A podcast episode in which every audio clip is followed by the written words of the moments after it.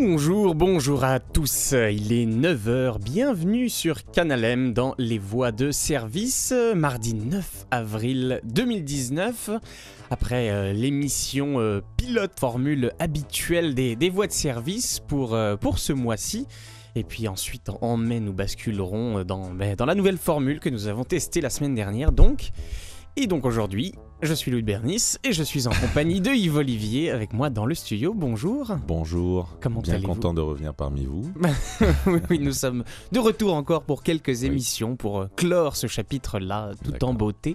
J'ai hâte d'essayer ça. hein. Oui, oui, vous, n'avez pas encore vu. Moi, j'ai eu euh, un aperçu de, de loin. C'est c'est- c'est excitant tout ça. D'accord. Et nous avons des sujets, donc, comme d'habitude, euh, à vous proposer. Quels sont-ils euh, de votre côté, Yves Olivier? Donc on, on va rester donc dans le dans la thématique des sujets de la vie de tous les jours, Mhm, avec notamment donc euh, un avatar pour s'occuper des parents vieillissants, D'accord. euh, puis également de l'effet dans nos assiettes de, du réchauffement climatique. Ah oui, oui, Voilà. qui s'observe partout jusque dans l'alimentation. Très bien, nous, nous parlerons donc de ça. De mon côté, eh bien, euh, des insolites. Comme d'habitude, euh, je vous parlerai euh, de chauves-souris. Chauves-souris qui passent l'hiver au frigo. Voilà, tout est dit. Je vous expliquerai pourquoi, comment. Également, eh bien, vous parlerez de réchauffement climatique. Je, parlerai du plastique, plastique dans les océans. C'est à la fois drôle et pas drôle. le mystère des téléphones Garfield échoués sur les plages. Un mystère enfin levé. Et puis, euh, je pense que nous aurons du temps pour parler de Migal dans un paquet cadeau. Voilà, tout ça, tout ça est au programme euh, ce matin et bien d'autres encore. C'est parti pour les voies de service.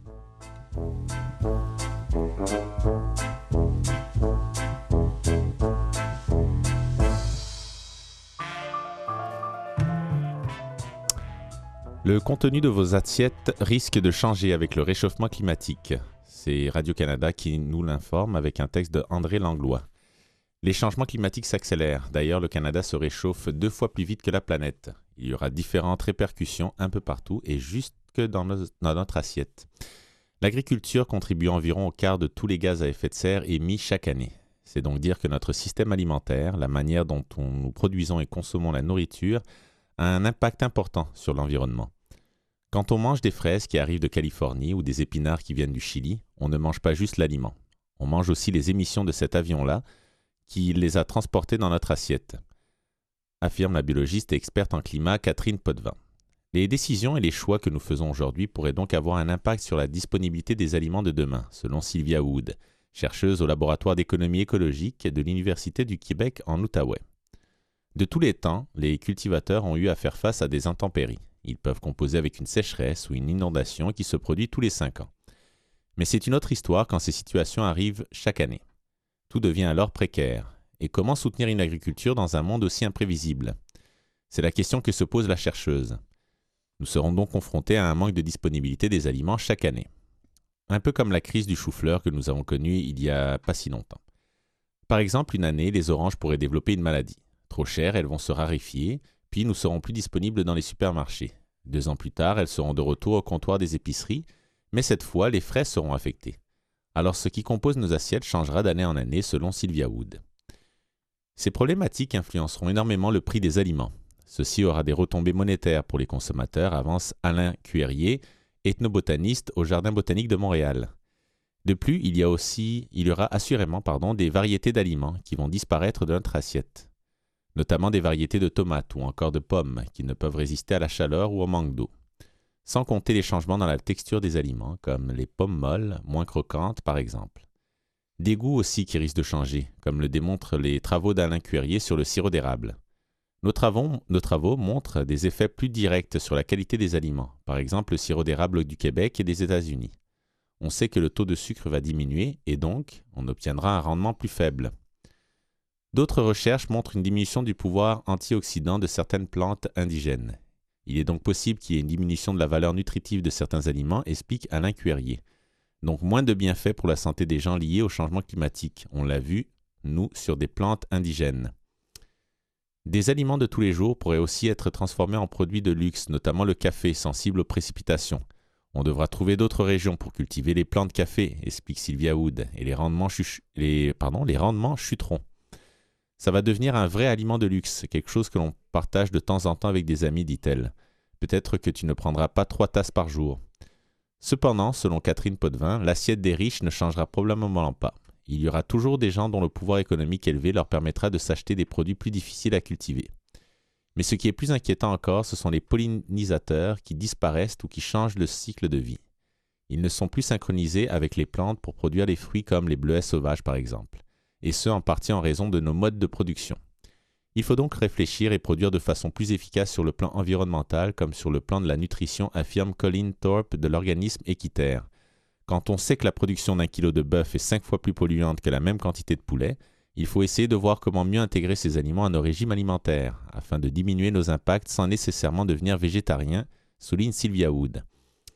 D'ailleurs, une nouvelle étude de Eat euh, Lancet recommande de consommer tout au plus 100 grammes de bœuf par semaine, soit l'équivalent d'un steak ou d'un hamburger. Des gestes qui, comme l'achat local, peuvent changer les choses aujourd'hui. Euh, nous avons l'habitude d'avoir tout à notre disposition tout le temps, mais selon Colin Thorpe d'Equiterre, il faut revenir à une consommation saisonnière, locale et qui a moins d'impact. De son côté, Alain Cuerrier est troublé de voir tous les changements qui se font rapidement dans le Grand Nord chez les communautés inuites. Un, pergélisol qui fond, les baies qui se dessèchent sur les plants et qui n'ont pas le même goût, la moelle des caribous qui n'a pas le même goût non plus, les phoques qui développent plus de maladies. Tout cela est une sonnette d'alarme selon lui. Nos comportements ont des impacts importants et jusqu'à présent la nature est de notre côté, mais il y a urgence d'agir pour, pour Catherine Potvin de l'Université McGill. Jusqu'à présent, si nous, les humains, on réduit nos émissions, la nature va nous aider et elle va nettoyer. Mais si on continue à pousser sur la nature, elle va se réchauffer, et à réchauffer, la nature ne pourra plus le prendre et elle va se mettre à émettre. Et là, c'est le point de non-retour.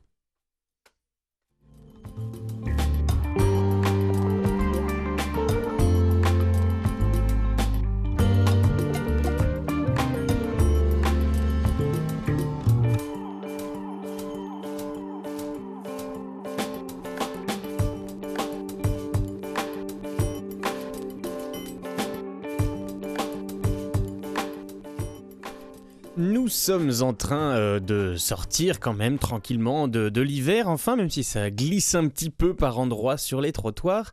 Mais bon, on, en voit la fin euh, et nous ne sommes pas les seuls à en voir la fin. Les animaux aussi et euh, les chauves-souris. Euh, vous, euh, Yves Olivier, j'imagine que c'est un peu comme moi.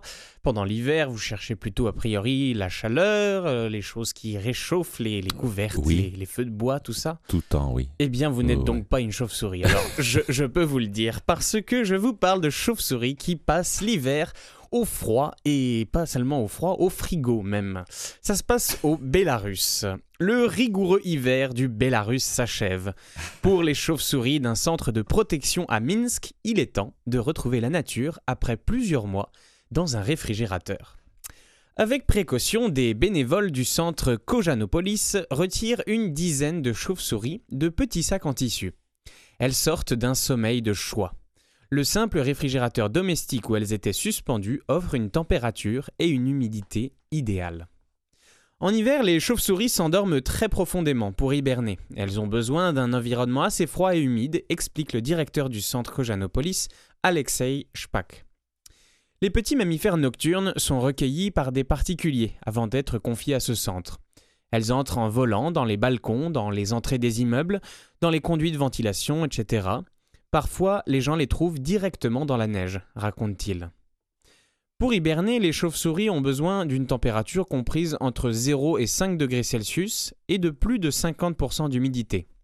C'est exactement ce que produit un frigo, même le plus ordinaire, précise Alexei Shpak, dont le centre ne possède qu'un appareil, qu'un appareil suffisant pour contenir 32 chauves-souris.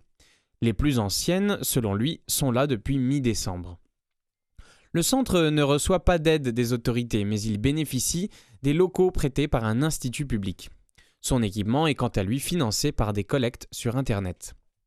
Dehors, le printemps arrive. Quand le thermomètre dépasse les 10 degrés Celsius, le directeur du centre et trois volontaires commencent à libérer les petites bêtes en les sortant de leur sac pour qu'elles se réveillent naturellement. Dès qu'elles sentent une température plus élevée, celle de leur corps monte un peu et elles se réveillent, explique le directeur. Après être passées sur la balance pour vérifier leur bonne santé, Avoir reçu une ration d'asticots et une rasade d'eau administrée par une pipette, les chauves-souris sont prêtes. À la tombée du jour, Alexei et une cinquantaine de curieux partent pour un parc du centre-ville. Là-bas, elles sont accrochées à des arbres à partir desquels elles regagneront leur habitat. Anna, une institutrice venue avec sa fille, sourit en évoquant ces êtres de la nuit. Elles sont vraiment hideuses, mais quand vous les prenez dans la main, elles sont très agréables à toucher, si petites et poilues, puis vous comprenez que c'est une sorte de miracle.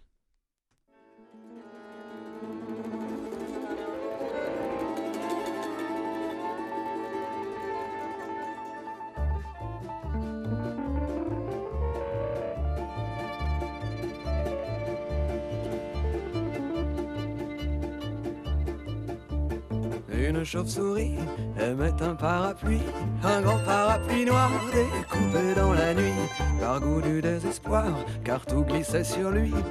Une chauve-souris aimait un parapluie, aimait un parapluie. Elle marchait au radar, le sommeil l'avait fui.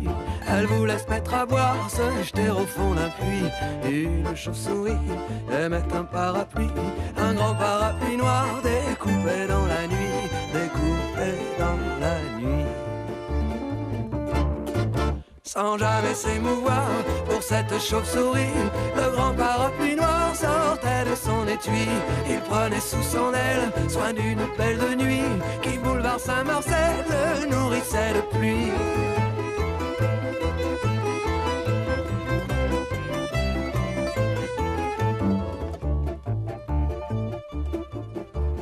Le grand accessoire se mit à voyager dans son bel habit noir, son habit noir de jet. Après les palabres pour faire un peu d'osier, un avaleur de sabre le mit dans son gosier, le mit dans son gosier. Un acrobate servi de balancier, un vendeur de cravates le prit comme associé. Il se déplia sur une permanente, puis il se déplia car il pleuvait sur Nantes, car il pleuvait sur Nantes. Une chauve-souris, demoiselle de la nuit, une chauve-souris aimait un parapluie. Elle vint chercher l'oubli au fond d'un vieux manoir où elle mourait d'ennui pendant que le parapluie menait au père la chaise, une vie de bâton de chaise.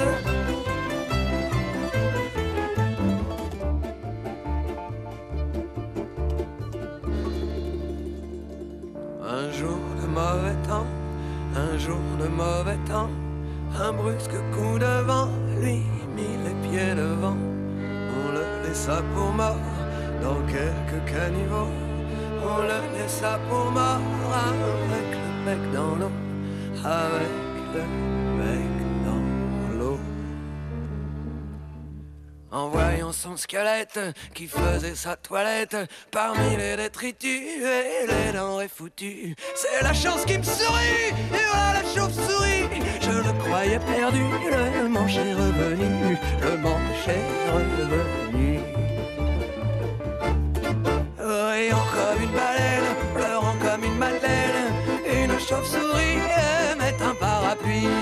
allèrent se dire oui dans le grenier de la mairie. Une chauve-souris aimait un parapluie. Une chauve-souris aimait un parapluie. Une chauve-souris aimait un parapluie. Monsieur Thomas Fersen qui nous chantait La chauve-souris. Tout simplement. Merci euh, Jean-Sébastien. Et nous le disions en antenne, oui, c'est probablement une espèce très particulière de chauve-souris. Si vous en croisez une ou un autre animal, ne le mettez pas dans le frigo. Voilà. Laissez-les euh, faire leur vie comme, comme ils l'entendent.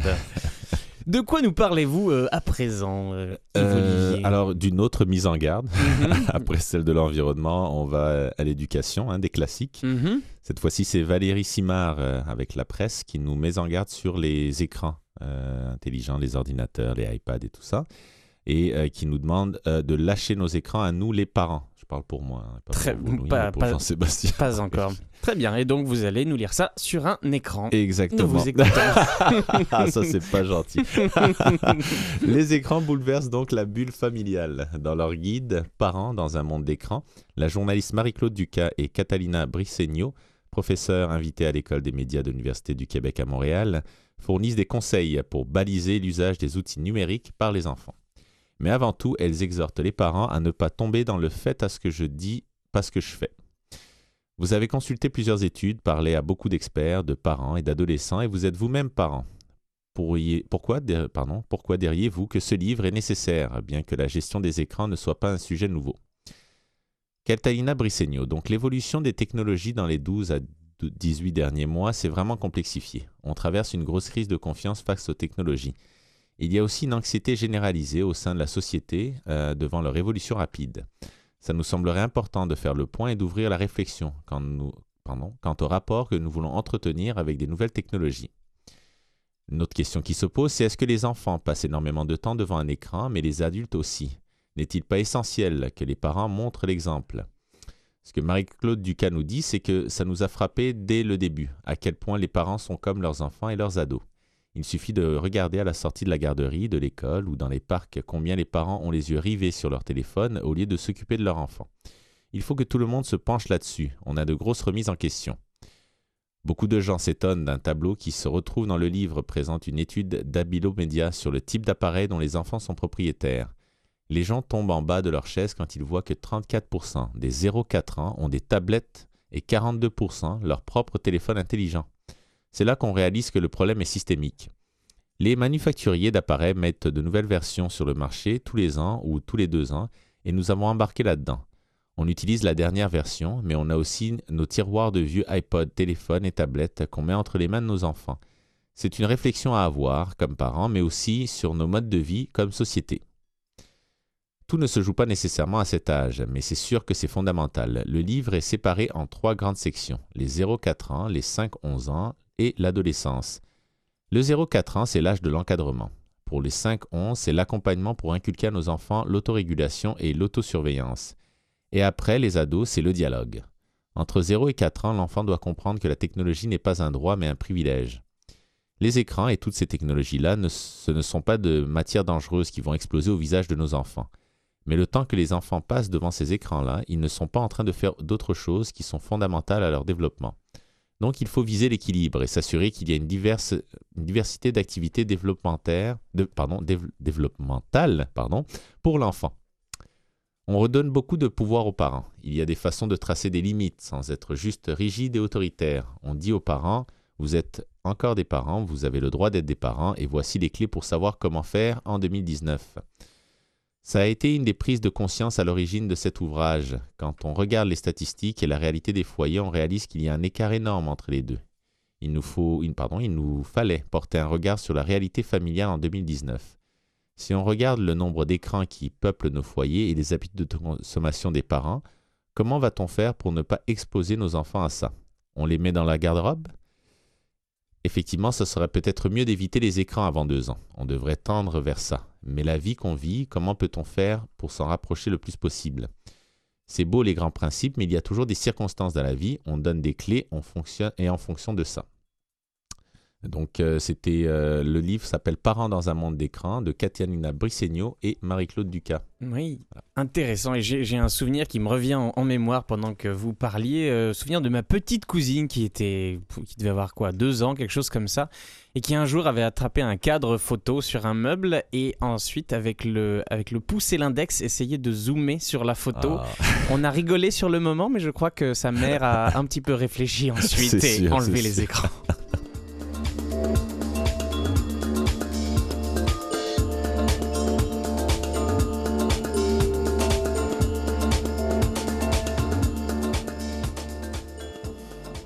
euh, sujet de société, j'en ai parfois aussi parce que les, insolites croisent parfois les, grandes questions de ce monde et ça concerne eh bien les océans et le, plastique. On a parfois euh, l'impression d'entendre parler euh, très souvent, mais je pense que ça n'est pas trop souvent et qu'il est bon de, bien, tirer la sonnette d'alarme régulièrement. C'est donc mi-drôle, mi-sérieux ce, ce dont j'ai à vous parler. Échouage de téléphone Garfield sur les plages de France. Le mystère enfin levé. Depuis plus de 30 ans, des téléphones en plastique orange à l'effigie du chat Garfield s'échouent sur les plages de l'ouest de la France. Le mystère vient d'être levé, ils proviennent d'un conteneur échoué au fond d'une faille sous-marine, une découverte qui illustre la pollution des océans par le plastique. On a trouvé cette faille incroyable qui fait dans les 30 mètres de profondeur et tout au fond il y a des restes d'un conteneur, explique à l'AFP Claire Simonin, présidente de l'association Art Villansou, qui œuvre pour la propreté des plages du Finistère dans l'extrême ouest de la Bretagne, où s'échouent les téléphones. Régulièrement, depuis plus de 30 ans, des téléphones à l'effigie du célèbre félin orange créé par l'américain Jim Davis en 1978 s'échouaient sur les plages bretonnes sans que personne ne comprenne leur provenance. Notre association existe depuis 18 ans et depuis qu'elle existe, on trouve des morceaux de téléphone Garfield quasiment à chaque nettoyage explique-t-elle, euh, et elle raconte avoir tout récemment recueilli le témoignage d'un habitant de la région disant avoir découvert au début des années 80, alors qu'il était âgé d'une vingtaine d'années seulement, un conteneur éventré rempli de téléphones Garfield. Il nous a indiqué l'endroit, on a attendu qu'il y ait un très gros coefficient de marée, car c'est un endroit vraiment très très dangereux, poursuit-elle, à propos de l'expédition réalisée le 22 mars dernier dans cette grotte, la plupart du temps immergée, située sur la commune de Plouarzel. Sous les blocs de rochers qui sont devant l'entrée de la faille, on a trouvé 23 combinés complets avec l'électronique et les fils, il y en avait partout. Que le mystère n'est pas entièrement levé. On n'a aucune idée de ce qui s'est passé à l'époque. On ne sait pas d'où ça vient, de quel bateau, on ne sait pas si ce sont plusieurs containers qui sont tombés à l'eau ou un seul, souligne Fabien Boileau, directeur du parc naturel marin d'Iroise, qui s'est également rendu dans la grotte. Cette découverte est en tout état de cause une nouvelle illustration de la pollution des océans par le plastique. Voir ces téléphones en plastique sur les plages si longtemps après le naufrage du conteneur prouve de façon frappante la persistance du problème des déchets plastiques dans l'océan. Le plastique a été conçu pour ne pas se casser, et que de tels objets soient à peine altérés après 30-40 ans est une illustration très claire malheureusement. Plus de 300 millions de tonnes de plastique sont produits annuellement dans le monde et il y a au moins 5000 milliards de morceaux de plastique qui flottent dans nos océans. Le pire des scénarios prévoit même qu'il y aura plus de plastique que de poissons dans les océans d'ici 2050. Selon le World Shipping Council, l'association qui regroupe les armateurs de porte-conteneurs dans le monde, 1390 conteneurs sont tombés à la mer en 2017 seulement une estimation vraisemblablement inférieure à la réalité du fait de dissimulation ou sous-déclaration d'accident. Mais il ne représente qu'une faible partie de la pollution, essentiellement due à l'industrie de l'emballage plastique. Les téléphones ne finissent généralement pas dans la mer, mais les emballages plastiques, eux, sont envahissants. Sur chaque plage, vous trouverez une bouteille de shampoing, un paquet de chips, une bouteille de soda, etc. Aucun écosystème marin n'est épargné par la pollution au plastique. Des chercheurs ont découvert pour la première fois des microplastiques dans les entrailles de mini-crustacés vivant à à peu près 11 km de profondeur. La prise de conscience de cette pollution commence à faire son chemin cette semaine. Le Parlement européen a entériné à une large majorité la fin dans l'Union européenne à partir de 2021 de ces produits en plastique à usage unique qui polluent les océans. Il y a encore quelques étapes à faire.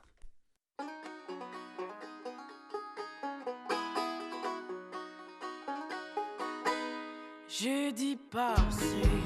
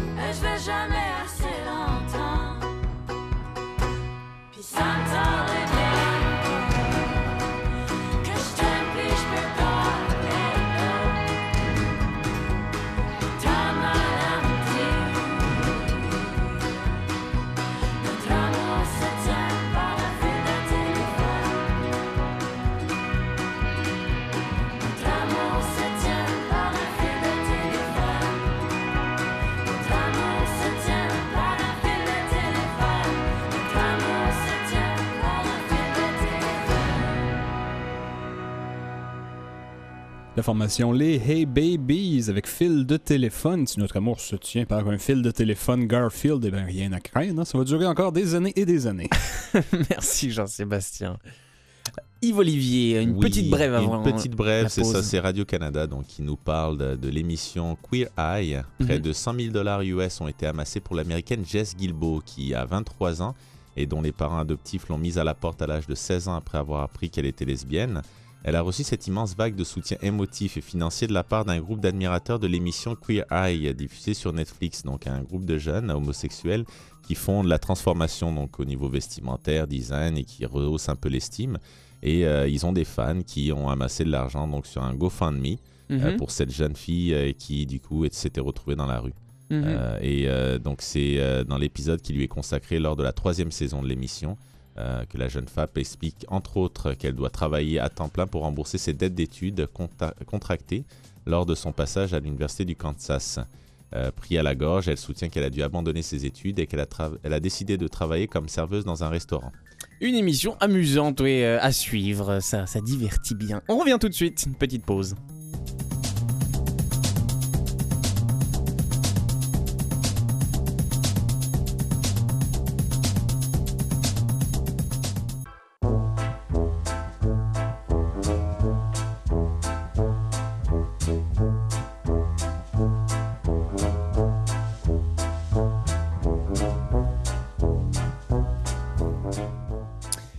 Deuxième partie de, de l'émission. Tiens, avez-vous quelques deux trois sujets là en, tête? Êtes-vous déjà prêt, Yves Olivier, pour euh, cette deuxième partie de l'émission Moi, je vous parlerai par exemple eh bien euh, de statues qui vont être couvertes en Indonésie. Euh, atteinte à la pudeur, on fait attention.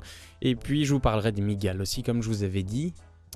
Un Alors- petit teaser. Qu'est-ce que vous avez de, de votre côté On va parler d'un tabou de société euh, qui n'en est pas vraiment un, mais je trouvais ça juste rigolo. Mais on va en parler un peu plus en détail. C'est euh, la différence d'âge lorsque euh, c'est les femmes qui sont plus âgées que Mhm. les hommes dans un couple. Mhm.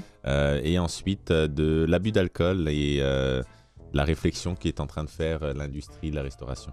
Très bien, parfait. Eh bien, je, je prends le micro et j'attaque avec mon premier sujet. Je vous emmène, comme je vous disais, en, en Indonésie, où euh, eh bien, la limite en- entre euh, ce qui est toléré apparemment et, l'artistique euh, est, difficile, pour les autorités, vraisemblablement. C'est un texte tiré du soleil. Cachez ce sein que je ne saurais voir. Des sirènes rhabillées en Indonésie. Deux statues de sirènes au sein nu qui trônaient depuis des années dans un parc de loisirs indonésien ont été revêtues d'un bustier doré, au grand étonnement des visiteurs, une initiative prise par la direction qui a invoqué la sensibilité locale.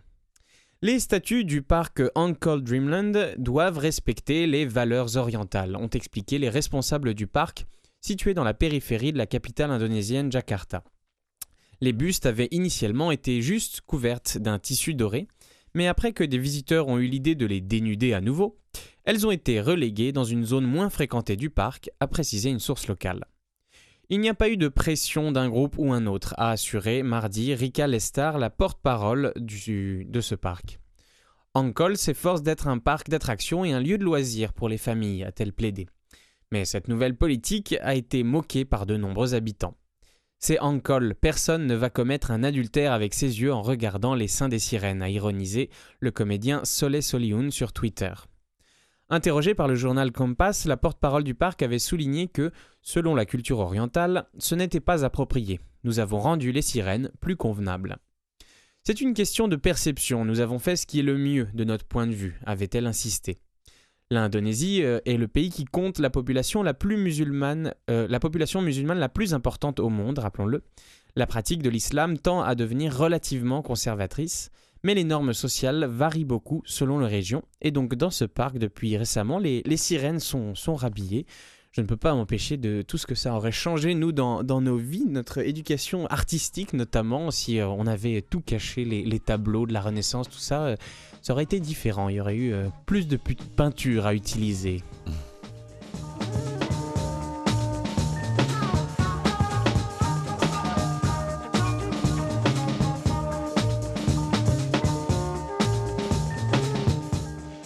Parlons maintenant des cougars, ces femmes qui préfèrent les hommes plus, euh, plus jeunes. Euh, c'est Radio-Canada qui nous en parle. La chroniqueuse Karima Brick signe Amour Cougar de Point au-delà du mythe. Un documentaire sur des femmes qui fréquentent des hommes plus jeunes qu'elles. Elle aborde par le fait même le tabou de la sexualité des femmes vieillissantes. Karima Brick, euh, la sociologue Mylène Allary, ainsi que deux des personnes qui ont participé au documentaire, André Jeté et Louis-Sébastien Hamelin, expliquent à Marie Grégoire que la réalité de ces femmes est souvent loin du mythe du prédateur en quête d'une proie. En général, on parle d'une femme de plus de 40 ans qui a une différence d'âge assez significative avec son conjoint. Je me suis intéressé particulièrement à des cas qui ont 15, 20, même 30 ans de différence d'âge, indique Karima Brick au sujet de la définition du terme controversé de cougar, entre guillemets. Louis-Sébastien Hamelin ne se soucie guère des 11 ans qui le séparent en âge de sa conjointe. Le regard des autres, moi, je ne le vis pas, je ne le sens pas. Si j'en recevais des négatifs, peut-être que je le vivrais d'une certaine manière, mais je ne le vois pas. Je le prends positivement. Il faut croire que les autres aussi. Ma blonde non plus ne l'a jamais senti. André est de 30 ans plus vieille que son conjoint Rémi. Ce n'est pas du tout dans mes plans. Pardon, ce n'était pas du tout dans mes plans. Je pense que mon énergie est jeune. Je suis entrepreneur et Rémi a une énergie très mature. C'est comme si, énergétiquement, on se rapprochait beaucoup.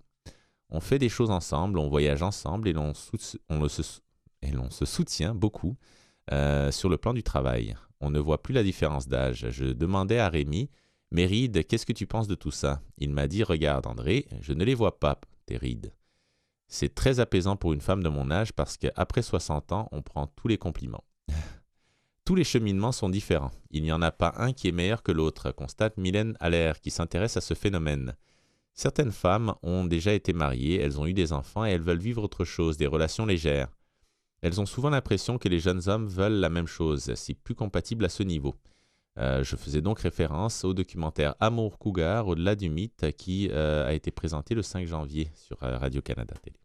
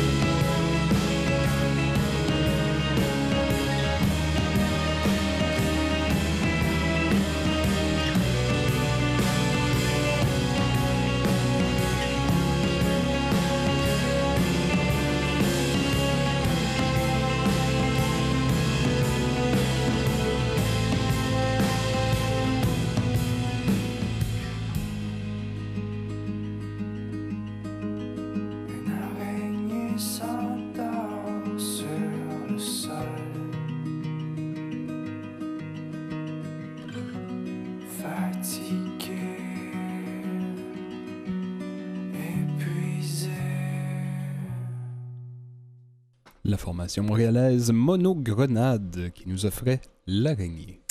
Une araignée, merci oui, Jean-Sébastien. Et moi, ce n'est pas une araignée, euh, ce sont des migales déjà pour commencer.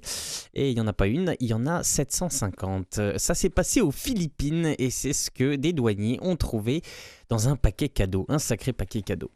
Ils ont eu la surprise en ouvrant un paquet emballé dans du papier cadeau de découvrir très précisément 757 migales entassées dans des boîtes en plastique. C'est, euh, cette saisie dans un centre postal près de l'aéroport de Manille est la dernière en date dans ce pays, qui est une source importante et un point de transit du trafic d'animaux exotiques. Le colis, en provenance de Pologne, a éveillé les soupçons des douaniers, qui ont trouvé à l'intérieur des paquets de biscuits, de céréales et de thé. Mais au lieu de nourriture, il contenait des dizaines de récipients en plastique remplis d'araignées. Ces d'une valeur de près de 5700 dollars tout de même, sont souvent vendus comme animaux domestiques, a expliqué Arnel Matteo, responsable des services euh, de la lutte contre le trafic d'animaux. Il a précisé que deux personnes avaient été arrêtées pour ce trafic. Les douaniers ont remis les migales au ministère qui dispose d'un centre chargé de s'occuper des animaux saisis et d'identifier leur espèce. Cette saisie intervient un mois après celle de 1500 tortues exotiques retrouvées entassées dans le sac d'un passager à l'aéroport de Manille. Et puisque je vous ai, on va continuer avec les animaux qui font euh, un petit peu peur. Ça se passe en Floride cette fois-ci et c'est un python. Un python, euh, ça peut paraître mignon, mais quand ça fait 5 mètres, c'est un peu plus impressionnant. 5,2 mètres pour être précis, et 64 kilos. Des chercheurs ont capturé en Floride un spécimen de python aux dimensions gigantesques, grâce à des techniques innovantes. Selon la réserve nationale de Big Cypress, qui a annoncé la nouvelle dimanche, ce serpent femelle, capable d'avaler un cerf tout de même, contenait 73 œufs en développement. C'est l'un des plus gros pythons jamais attrapés dans le sud de la Floride, selon cette réserve nationale située au nord du parc des Everglades. Les chercheurs l'ont trouvé en plaçant des transmetteurs radio sur des pythons mâles, ce qui leur a permis de localiser la femelle. Notre équipe ne fait pas qu'enlever les serpents envahissants, elle collecte également des données pour la recherche, ont précisé les scientifiques qui ont ajouté que ces reptiles représentaient une menace importante pour la faune. En l'absence de prédateurs naturels, rien ne les empêche de se multiplier. Le python birman est considéré comme une espèce envahissante depuis qu'il est apparu dans la région en 80. Le gouvernement américain a interdit leur importation en 2012 en raison de leur dangerosité.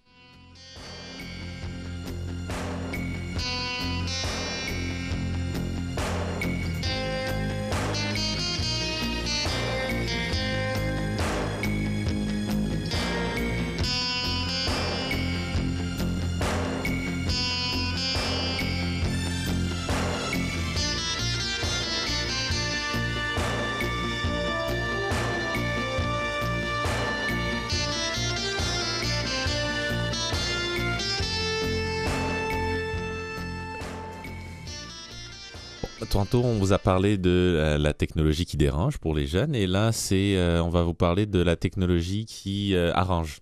Très bien, dans, dans les Donc, deux sens. Du ça. pour et du contre. Voilà. L'avatar pour s'occuper des parents, c'est Christian Gé- Gézer. Hein? Gézer, Gézer. Ah, c'est vrai qu'on commence avait- vraiment à me sentir On mal avec avait les noms des gens. buté hein, sur ce donc, mot-là euh, déjà. Oui, effectivement. Christian, si tu nous entends, je m'excuse. Christian de la presse. Un chat qui parle, qui met de la musique et qui suit votre état de santé. Fiction, bien au contraire. Aux États-Unis, l'application Care.coach coach, pardon, Care.coach vise à permettre aux personnes âgées de demeurer autonomes le plus longtemps possible. Est-ce un modèle, est-ce un modèle applicable au Québec Divertir, rappeler qu'il est l'heure de prendre des médicaments, donner des conseils pour arrêter une crise d'anxiété, informer les proches de l'état de santé d'un parent. L'application Care Coach, euh, destinée aux personnes âgées, promet tout ça.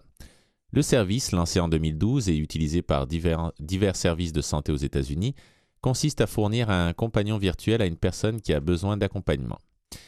Une fois inscrite au service, la personne reçoit une tablette Android et choisit un des deux avatars offerts, un chat ou un chien, à travers lequel le personnel de Care Coach communique avec elle et veille à sa santé. Établis aux Philippines ou au Mexique, les employés discutent sur une base régulière avec leurs patients et en profitent pour s'assurer qu'ils prennent leurs médicaments, qu'ils mangent, voient s'il y a des changements inquiétants dans leur routine et informent aux besoins les proches ou les professionnels de la santé concernés. Donc, Victor Wang, le fondateur de, Co- de Care Coach, dit Nos employés s'occupent toujours des mêmes personnes. Cela permet de créer des relations et de voir quand il y a des problèmes. Pour limiter les éléments irritants liés à la technologie, Care Coach fournit la, tablette dont l'usage est exclusivement réservé à son application. Même l'alimentation électrique a été pensée. Comment il pourrait être difficile de reconnecter le fil d'alimentation pour certains de nos clients? Il est impossible de le débrancher de l'appareil. Continue Victor Wang. Oups, excusez-moi, petit problème technique, voilà. Avec son service, l'entreprise affirme pouvoir, euh, pour 280 dollars par mois, prolonger l'autonomie des personnes âgées tout en les gardant en contact avec leurs proches. C'est là que les promoteurs de complexes pour aînés veulent aller au Québec, tout comme les proches aidants, affirme Sabrina Boutin, directrice du projet Santé pour le CEFRIO. L'intérêt de, cette approche est essentiellement dans le prolongement de l'autonomie de ceux qui l'utilisent, croit-elle.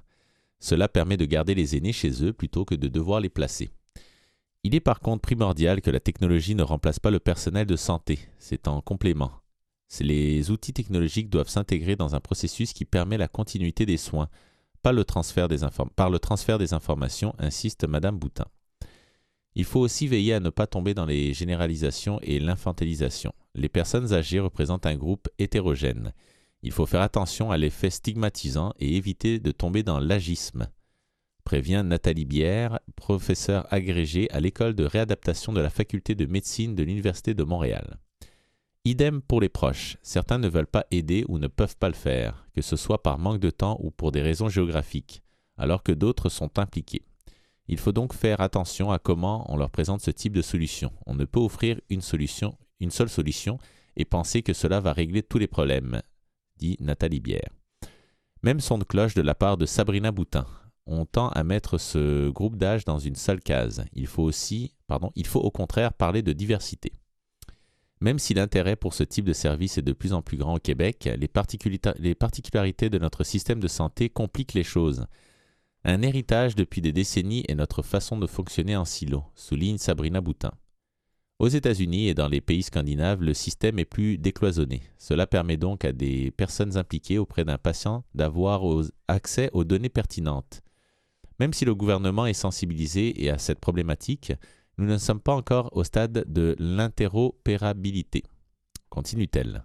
Ainsi, la communication entre les différentes parties, un des atouts de Care Coach, n'est pour l'instant pas envisageable. Paradoxalement, c'est également le partage des données et le respect de la vie privée qui peuvent poser problème. Qui va avoir accès à ces renseignements? Est-ce que les parents veulent que leurs enfants sachent sachent tout d'eux en tout temps? demande Sabrina Boutin. Il y a un intérêt pour ce type de solution, mais pas n'importe lesquelles, ni n'importe comment, affirme Nathalie Bière. Il faut aussi s'assurer d'impliquer les personnes âgées dans leur élaboration. Et avant d'en arriver là, il y a un vaste chantier à entreprendre, croit Madame Boutin. Nous devons voir les différences entre les systèmes de santé et ensuite choisir le type d'accompagnement que l'on doit mettre en place. Il faut penser à la diversité des acteurs qui auront besoin de cette information et aussi inventer un système de suivi entre le privé et le public. Euh, Care Coach, donc cette nouvelle compagnie, n'a pas voulu euh, divulguer le nombre de ses utilisateurs à ce jour.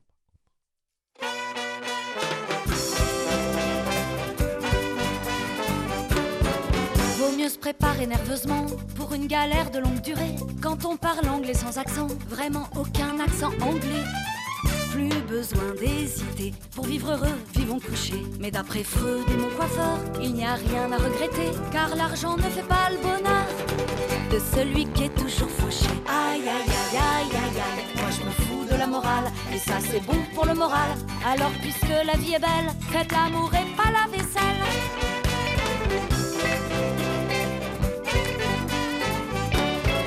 Mais de l'embauche à la débauche, il n'y a qu'un pas tout droit dans le mur. Alors quand on a deux mains gauches, avec dix pouces à la jointure, à nous la liberté, la liberté de pioncer. Faut voir le bon côté des choses. Au pire on meurt et puis c'est tout. Mais comme le bon Dieu aime les pauvres, alors il en a fait beaucoup. Aïe aïe aïe aïe aïe aïe. Moi je me fous de la morale et ça c'est bon pour le moral. Alors comme la vie n'attend pas, faites l'amour et puis la fiesta.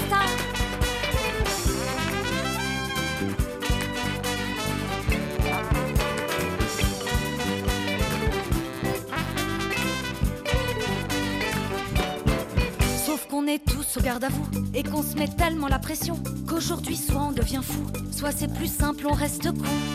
Parce que c'est bon de rouspéter, protester, râler, réclamer.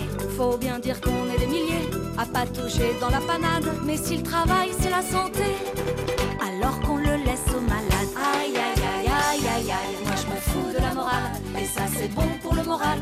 Alors puisque la vie est belle, faites l'amour et pas la vaisselle. Et ça c'est bon pour le moral. Alors comme la vie c'est trop court, faites l'amour au moins tous les jours. Aïe aïe aïe aïe aïe aïe, moi je me fous de la morale. Et ça c'est bon pour le moral. Alors comme la vie n'attend pas, faites l'amour. Et ne faites plus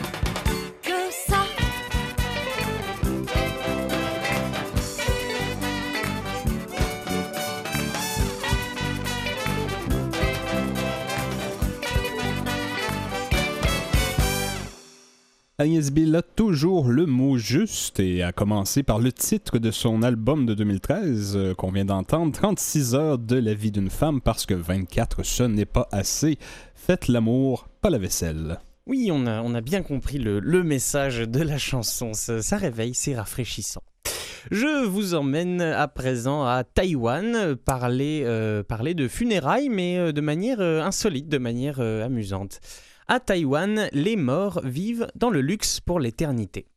Ce n'est pas parce qu'on est mort qu'on a besoin de rien. Des villas d'été avec piscine à débordement, aux studios de cinéma en passant par les casinos, les fabricants d'offrandes en papier de Taïwan proposent aux défunts de passer l'éternité dans le luxe. Dans la diaspora chinoise du monde entier, on brûle traditionnellement des effigies de papier afin d'envoyer à ses ancêtres des cadeaux dont ils pourront se servir dans l'au-delà.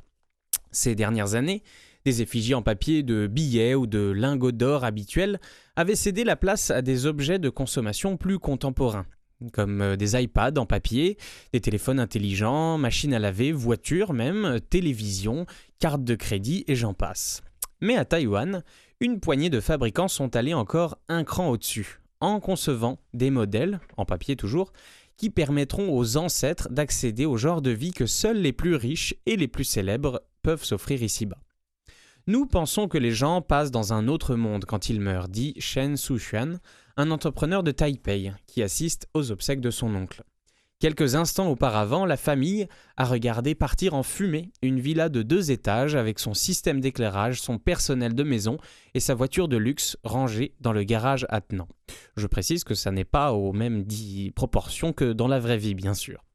Nous espérons qu'il aura une bonne vie dans cet autre monde. Nous avons préparé une maison en papier et beaucoup de billets pour qu'il ait les moyens de bien vivre, poursuit le neveu du défunt. Cette pratique tire ses origines du taoïsme, religion importante dans l'île.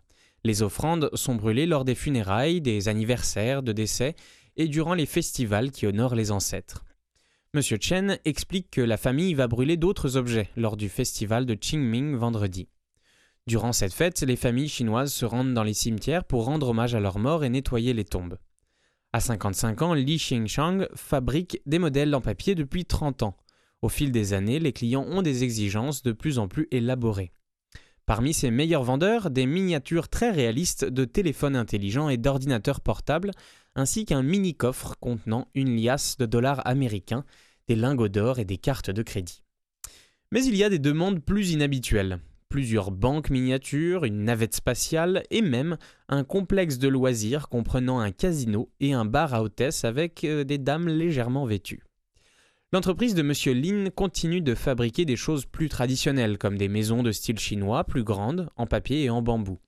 Mais ces maisons, qui contiennent aussi du polystyrène, commencent à passer de mode dans un contexte de préoccupation croissante pour l'environnement. On change pour produire des modèles plus petits et plus compliqués, qui sont davantage dans l'air du temps. On se sert aussi de matériaux meilleurs pour l'environnement, poursuit l'artisan, ajoutant que seuls 20% des commandes concernent ces offrandes traditionnelles.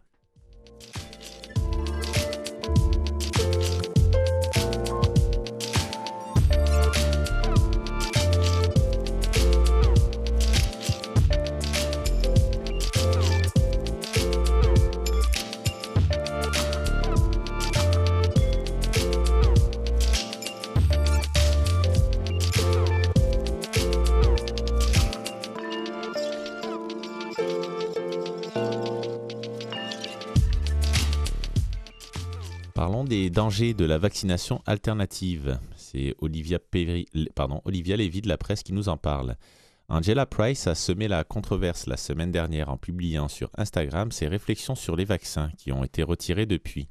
La femme de Carrie Price a parlé à ses 124 000 abonnés de sa lecture de The Vaccine Book, écrit par le pédiatre controversé Bob Sears, dont le droit d'exercer la médecine a été suspendu pendant 35 mois l'an dernier à cause de ses critiques contre les vaccins. La blogueuse a affirmé qu'elle faisait vacciner ses deux filles, mais qu'elle suivait le calendrier alternatif suggéré par le docteur Bob Sears, qui propose un programme de vaccins plus étendu dans le temps afin de diminuer le nombre de doses par visite. Le docteur Brian Ward, professeur spécialiste des maladies infectieuses et directeur du centre d'études de vaccins du Centre universitaire de santé McGill, critique fortement cette façon de faire. Ça met vos enfants à risque et ça les rend plus vulnérables, surtout dans le contexte actuel où la rougeole réapparaît, affirme-t-il. Les gens oublient que c'est une maladie grave et contagieuse. Il y a eu 57 décès l'an dernier en Europe. C'est inexcusable car c'est une maladie qui peut être évitée avec un vaccin sécuritaire. Il se demande pourquoi Angela Price accorde de la crédibilité au docteur Bob Sears alors qu'il a été suspendu.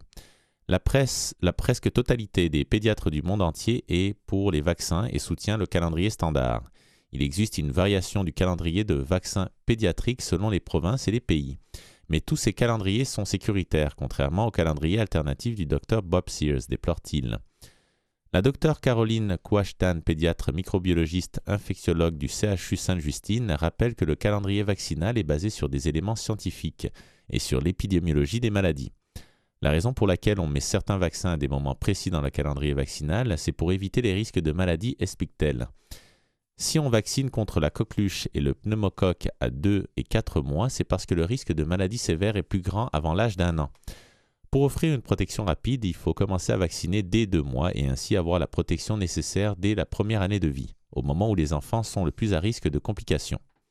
La Dr Kwak Tan est consciente que le sujet des vaccins est très délicat actuellement dans la population. On injecte quelque chose dans un être humain, ce n'est pas comme attacher sa ceinture de sécurité, mais c'est un bénéfice à long terme. Elle rappelle l'importance de la vaccination et son efficacité. S'il y a moins de maladies, c'est parce que la vaccination fonctionne. Si on arrête de vacciner, les maladies reviendront et il y aura des conséquences graves, explique la professeure à l'Université de Montréal en microbiologie, infectiologie et immunologie. Oui, et comme ça, euh, intuitivement, moi j'aurais plus tendance à, faire confiance euh, aux médecins qu'à des, des blogueurs ou blogueuses, euh, sans doute pétris de bonnes intentions, mais quand même, les médecins, les scientifiques, c'est- assez sérieux. Merci donc euh, pour ce dernier sujet, c'est la fin de cette émission. Nous avons à nouveau fait un tour du monde euh, d'insolites et de sujets de société.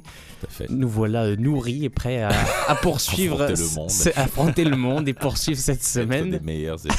C'est ce que nous visons.